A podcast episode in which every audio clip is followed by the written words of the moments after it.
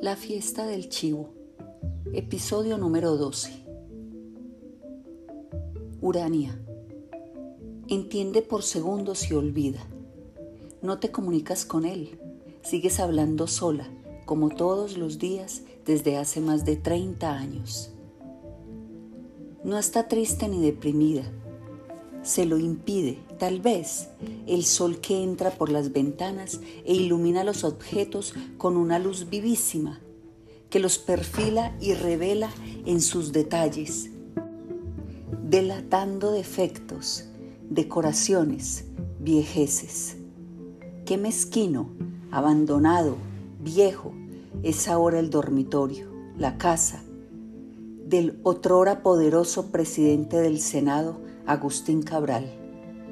¿Cómo has terminado recordando a Ramfis Trujillo?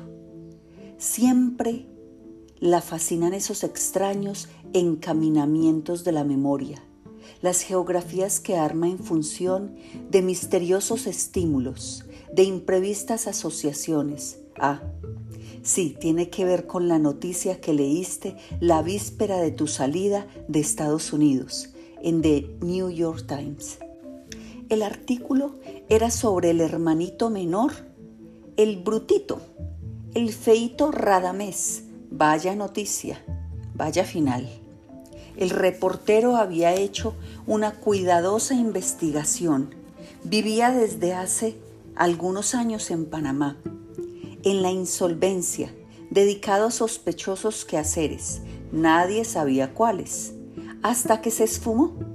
La desaparición tuvo lugar el año pasado, sin que los intentos hechos por parientes y la policía panameña, los registros efectuados en el cuartito en que vivía, en Balboa, mostraron que sus escuálidas pertenencias seguían allí, dieran la menor pista, hasta que por fin uno de los carteles colombianos de la droga hizo saber en Bogotá con la pompa sintáctica característica de la Atenas de América, que el ciudadano dominicano de Radamés Trujillo Martínez, domiciliado en Balboa, en la República Hermana de Panamá, ha sido ejecutado en un lugar innominado de las selvas colombianas, después de comprobarse inequívocamente su conducta deshonesta en el cumplimiento de sus obligaciones. The New York Times explica que, al parecer, el fracasado Radamés se ganaba la vida desde hacía años sirviendo a la mafia colombiana, en algún lastimoso menester sin duda, a juzgar por la modestia en que vivía, actuando de correveidile de los capitostes, alquilándoles departamentos, llevándolos y trayéndolos de hoteles, aeropuertos, casas de cita o acaso sirviendo de intermediario para lavado de dinero. Trató de birlarles algunos dólares a fin de mejorar sus condiciones de vida. Como era tan escaso de sesos, lo pescaron de inmediato se lo llevaron secuestrado a las selvas del Darién, donde eran amos y señores. ¿Acaso lo torturaron con la hazaña con que él y Ramfis torturaron y mataron el año 59 a los invasores de Constanza, Maimón y Esterohondo, y en 1961 a los comprometidos en la gesta del 30 de mayo? Un justo final, papá. Su padre, que ha estado dormitando, abre los ojos. Quien a hierro mata, a hierro muere. Se aplicó en el caso de Radamés, si es que murió así, porque nada se ha comprobado. El artículo decía también que hay quienes aseguran que era informante de la DEA, que ésta le cambió la cara y lo protege por los servicios prestados entre los mafiosos colombianos rumores, conjeturas. En todo caso, vaya final el de los hijitos de tu jefe y la prestante dama. El bello Ramfis, destrozado en un accidente automovilístico en Madrid, un accidente que, según algunos, fue una operación de la CIA y Balaguer para atajar al primogénito que desde Madrid conspiraba dispuesto a invertir millones en recuperar el feudo familiar. Radamés, convertido en un pobre diablo, asesinado por la mafia colombiana por tratar de robar el dinero sucio que ayudaba a lavar, o de agente de la DEA, Angelita, su Majestad Angelita I, de la que fui damita de compañía. ¿Sabes cómo vive? En Miami, rosada por las alas de la divina paloma. Es ahora una newborn christian. En una de esas miles de sectas evangélicas a las que empujan la locura, la idiotez, la angustia y el miedo. Así ha terminado la reina y señora de este país, en una casita limpia y de mal gusto, de cursilería híbrida de gringo y caribeño, dedicada a labores misioneras. Dicen que se la ve en las esquinas de Day Country, en los barrios latines y haitianos, cantando salmos y exhortando a los transeúntes a abrir sus corazones al Señor. ¿Qué diría de todo eso el benemérito Padre de la Patria Nueva? El inválido vuelve a levantar y encoger los hombros, a pestañear y a letargarse. Entrecierra los párpados y se acurruca, dispuesto a echar un sueñecito. Es verdad, nunca ha sentido odio por Ramfis, Radamés o Angelita, nada comparable al que te inspiran todavía Trujillo y la presente dama, porque de algún modo los tres hijitos han pagado en decadencia o muertes violentas su parte de los crímenes de familia. Y con Ramfis nunca has podido evitar cierta benevolencia. ¿Por qué Urania? Tal vez por sus crisis psíquicas, sus depresiones, sus accesos de locura, ese desequilibrio que la familia ocultó siempre y que, luego de los asesinatos que ordenó en junio de 1959, obligaron a Trujillo a internarlo en Bélgica en un hospital psiquiátrico. En todas sus acciones, aun las más crueles, hubo en Ramfis algo caricatural impostado, patético, como los espectaculares regalos a las actrices de Hollywood, a las que Porfirio Rubirosa se tiraba gratis cuando no se hacía pagar por ellas. O por esa manera de estropear los planes que su padre fraguaba para él. ¿No había sido grotesca, por ejemplo, la manera como Ramfis desbarató el recibimiento que para desagraviarlo por el fracaso en la Academia Militar de Fort Leavenworth le preparó el generalísimo. Hizo que el Congreso presentaste tú el proyecto de ley, papá. Lo nombrara jefe del Estado Mayor Conjunto de las Fuerzas Armadas y que a su llegada fuera reconocido como tal en un desfile militar en la avenida al pie del obelisco. Todo estaba en orden y las tropas formadas aquella mañana. Cuando el yate Angelita, que el generalísimo envió a buscarlo a Miami, entró en el puerto sobre el río Osama y el propio Trujillo, acompañado de Joaquín Balaguer, fue a recibirlo al puerto del Atraque para conducirlo a la parada. Qué sorpresa, qué decepción, qué confusión se apoderaron del jefe al entrar al yate y descubrir el estado calamitoso de nulidad babosa en que la orgía viajera había dejado al pobrecito Ramfis. Apenas se tenía de pie, incapaz de articular una frase. Su lengua floja e indócil emitía gruñidos en vez de palabras. Lucía los ojos saltados y vidriosos y las ropas vomitadas.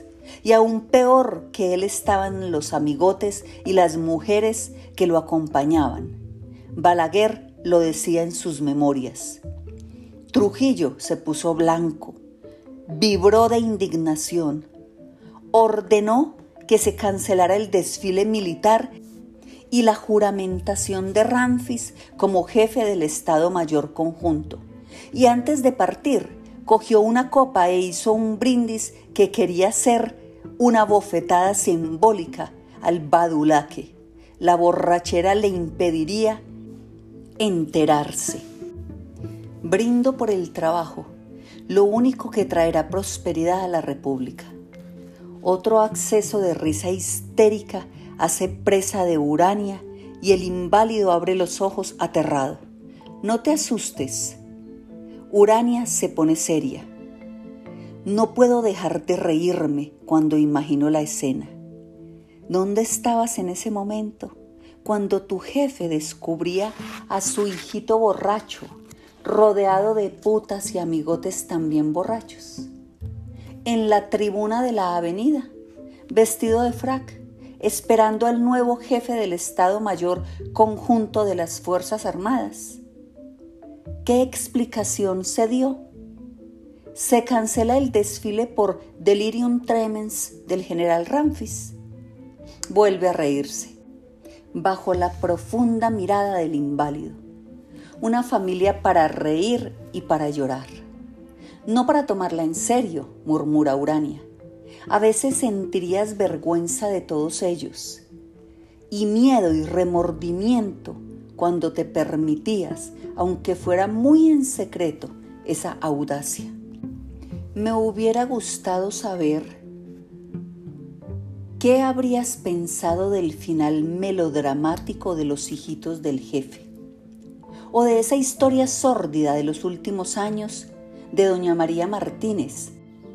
La prestante dama, la terrible, la vengadora, la que pedía a gritos que se sacara los ojos y despellejara a los asesinos de Trujillo. ¿Sabes que terminó disuelta por la arteriosclerosis? que la codiciosa sacó a escondidas del jefe todos esos millones y millones de dólares, que tenía todas las claves de las cuentas cifradas en Suiza y que, conociéndolas, las había ocultado a sus hijitos. Con mucha razón, sin duda. Temía que le birlaran sus millones y la sepultaran en un asilo para que pasara allí sus últimos años sin fastidiarles la paciencia. Fue ella, ayudada por la arteriosclerosis, la que terminó embromándolos. Hubiera dado cualquier cosa por ver a la prestante dama allá en Madrid, abrumada por las desgracias, ir perdiendo la memoria, pero conservando desde el fondo de su avaricia suficiente lucidez para no revelar a sus hijitos los números de las cuentas suizas. Y por ver los esfuerzos de los pobrecitos para que la prestante dama en Madrid, en casa del feito y brutito Radamés, o en Miami, en la de Angelita antes del misticismo, recordara dónde las había garabateado o escondido. ¿Te los imaginas, papá? rebuscarían, abrirían, romperían, rasgarían en busca del escondite. Se la llevaban a Miami, la devolvían a Madrid y nunca lo consiguieron. Se fue a la tumba con el secreto. ¿Qué te parece, papá?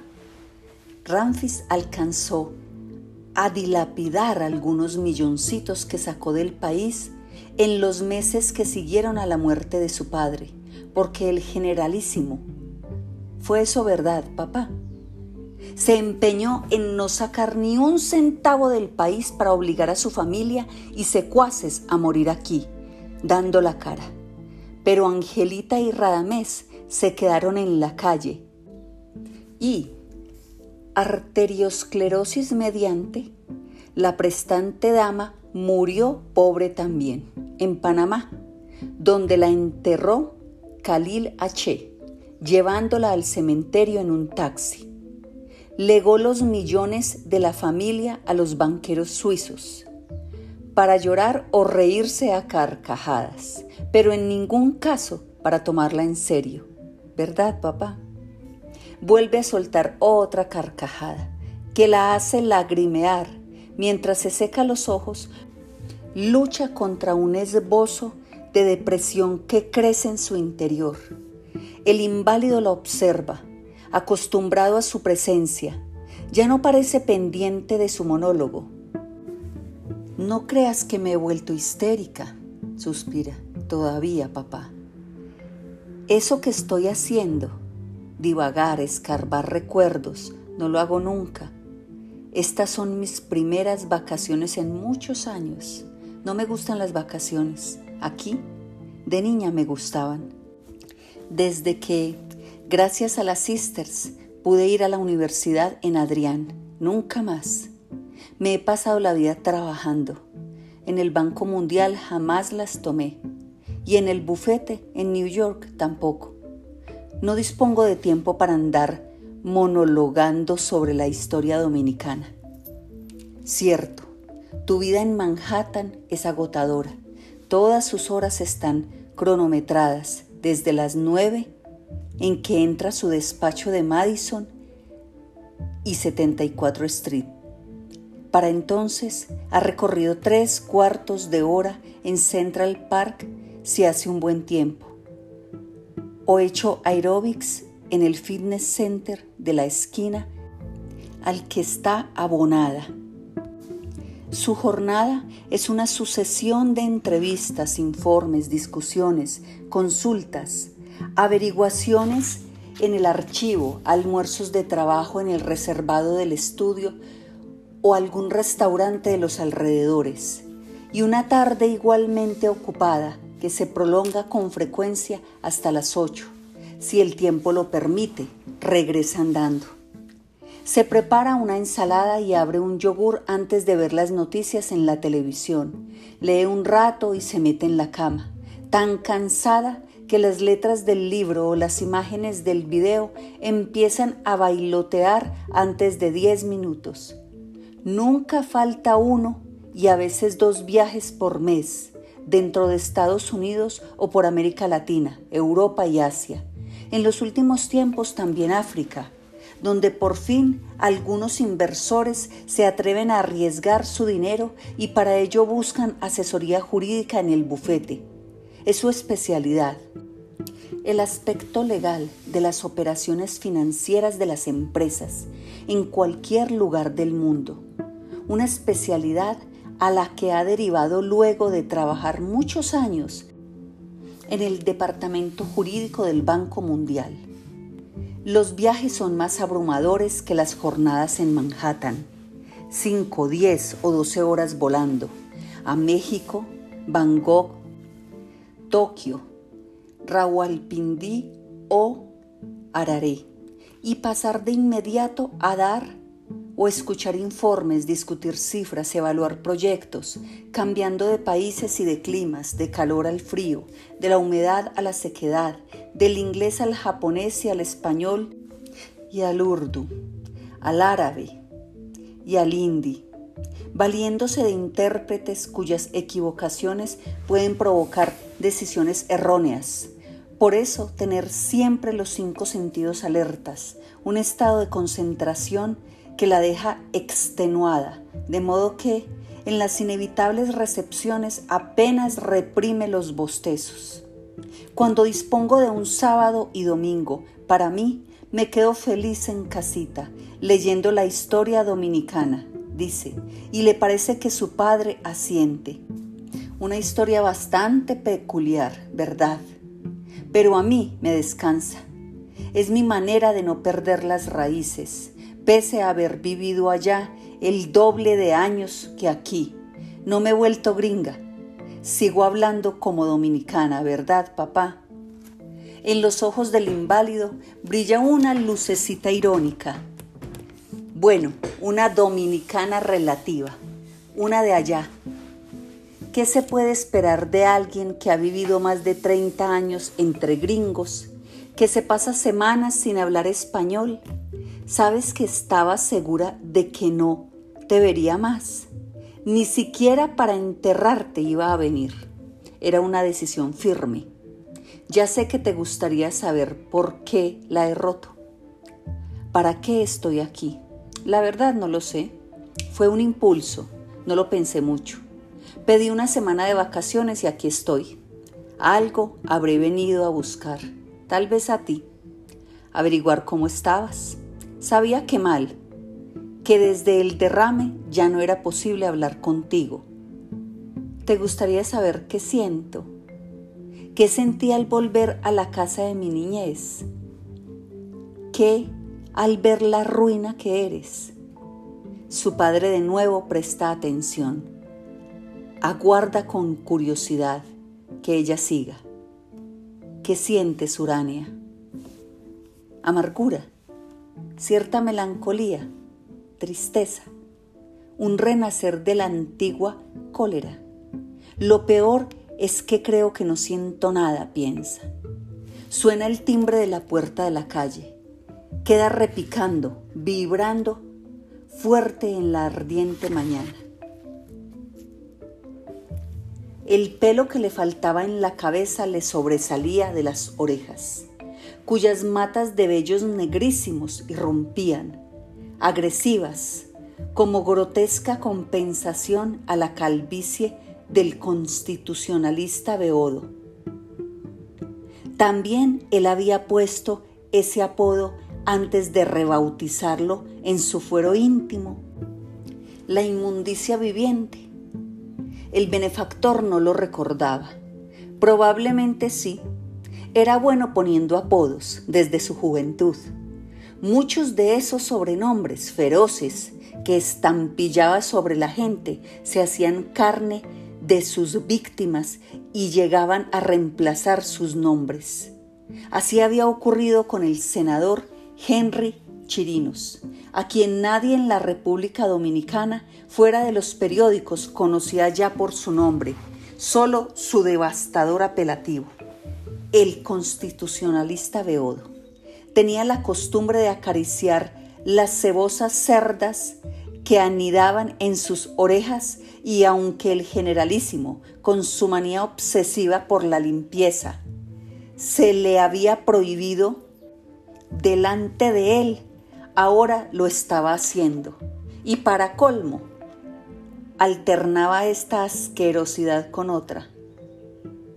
Atusarse los pelos de la nariz. Estaba nervioso, muy nervioso. Él sabía por qué. Le traía un informe negativo sobre el estado de los negocios. Pero el culpable de que las cosas fueran mal no era Chirinos, sino las sanciones impuestas por la OEA, que estaban asfixiando el país. Si te sigues escarbando la nariz y las orejas, llamo a los ayudantes y te tranco, dijo malhumorado. Te he prohibido esas porquerías aquí. ¿Estás borracho? El constitucionalista Beodo dio un bote en su asiento frente al escritorio del benefactor apartó sus manos de la cara. No he bebido ni una gota de alcohol, se excusó confundido. Usted sabe que no soy bebedor diurno, jefe, solo crepuscular y nocturno. Vestía un traje que al generalísimo le pareció un monumento al mal gusto, entre plomizo y verdoso, con resplandores tornasolados como todo lo que se ponía parecía embutido en su obeso cuerpo con calzador.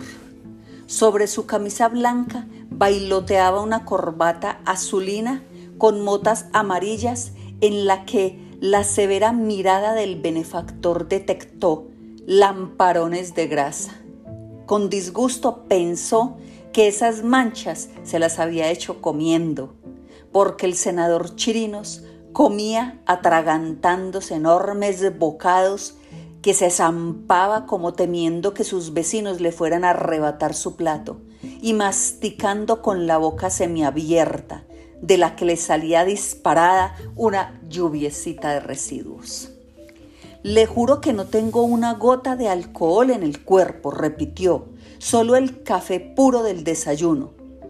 probablemente era cierto. Al verlo entrar al despacho, hacía un momento balanceando su elefantiásica figura y avanzando despacito, tentando el suelo antes de asentar la planta. Pensó que estaba beodo. No, debía de haber somatizado las borracheras, pues aún sobrio se conducía con una inseguridad y los temblores del alcohólico. Estás macerado en alcohol. Aunque no bebas, pareces borracho, dijo examinándolo de arriba abajo.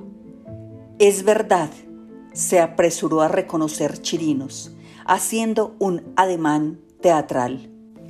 Yo soy un poet maudid, jefe, como Rubén Darío. Tenía piel cenicienta, doble papada, pelos largos y grasientos y unos ojillos hundidos detrás de los párpados hinchados. La nariz, aplastada desde el accidente, era de boxeador y la boca casi sin labios añadía un rasgo perverso a su insolente fealdad. Siempre había sido desgraciadamente feo, tanto que, diez años atrás, cuando el choque de auto del que sobrevivió de milagro, sus amigos pensaron que la cirugía estética lo mejoraría, lo empeoró. Que siguiera siendo hombre de confianza del benefactor, miembro del estrecho círculo de íntimos como Virgilio Álvarez Pina, Paino Pichardo, Cerebrito Cabral, ahora en desgracia, o Joaquín Balaguer, era una prueba de que a la hora de elegir sus colaboradores, el generalísimo no se dejaba guiar por sus gustos o disgustos personales. Pese a la repugnancia que siempre le inspiraron su físico, su desaseo y sus modales. Henry Chirinos, desde el comienzo de su gobierno, había sido privilegiado con aquellas dedicadas tareas que Trujillo confiaba a la gente, además de segura, capaz. Era uno de los más capaces entre los que había accedido a ese club exclusivo. Abogado, fungía de constitucionalista, muy joven, fue con Agustín Cabral el principal redactor de la constitución que hizo dar Trujillo en los inicios de la era y de todas las enmiendas hechas desde entonces al texto constitucional. Había redactado también las principales leyes orgánicas y ordinarias y sido ponente de casi todas las decisiones legales adoptadas por el Congreso para legitimar las necesidades del régimen nadie como él para dar en discursos parlamentarios preñados de latinajos y de citas, a menudo en francés, apariencia de fuerza jurídica a las más arbitrarias decisiones del Ejecutivo, o para rebatir con demoladora lógica toda propuesta que Trujillo desaprobara. Su mente, organizada como un código, inmediatamente encontraba una argumentación técnica para dar avisos de la legalidad a cualquier decisión de Trujillo, ya fuera un fallo de la Cámara de Cuentas, de la Corte Suprema o una ley del Congreso. Buena parte de la telaraña legal de la era había sido tejida por la endiablada habilidad de ese gran rábula. Así lo llamó una vez delante de Trujillo el senador Agustín Cabral, su amigo y enemigo entrañable dentro del círculo de favoritos. Por todos esos atributos, el perpetuo parlamentario Henry Chirinos fue todo lo que se podía hacer en los 30 años de la era, diputado, senador, ministro de Justicia, miembro del Tribunal Constitucional, embajador penipotenciario y encargado de negocios, gobernador del Banco Central, presidente del Instituto Trujilloniano, miembro de la Junta Central del Partido Dominicano y desde hacía un par de años el cargo de mayor confianza, veedor de la marcha de las empresas del benefactor. Como tal, estaban subordinados a él agricultura, comercio y finanzas ¿Por qué encargar tamaña responsabilidad a un alcohólico consuetudinario? Porque además del leguleyo sabía de economía. Lo hizo bien al frente del Banco Central y en finanzas por unos meses. Y porque en esos últimos años, debido a las múltiples acechanzas, necesitaba en ese puesto a alguien de absoluta confianza, al que pudiera enterar de los enredos y querellas familiares.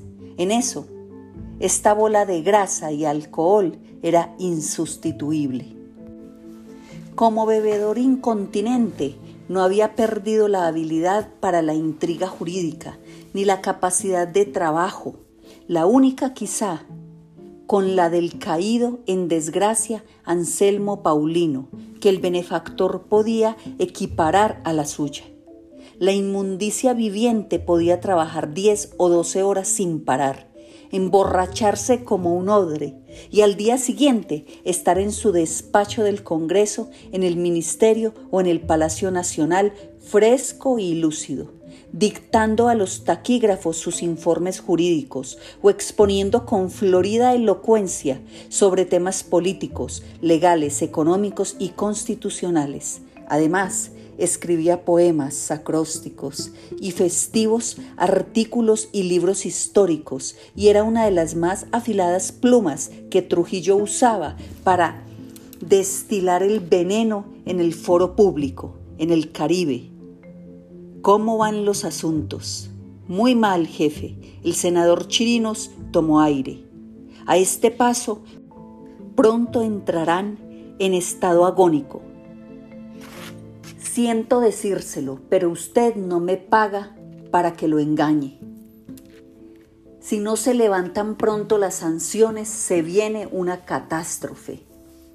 Procedió abriendo su abultada cartera y sacando rollos de papeles y libretas, a hacer un análisis de las principales empresas, empezando por las haciendas de la Corporación Azucarera Dominicana y siguiendo con Dominicana de Aviación la cementera, las compañías madereras y los aserraderos, las oficinas de importación y exportación y los establecimientos comerciales.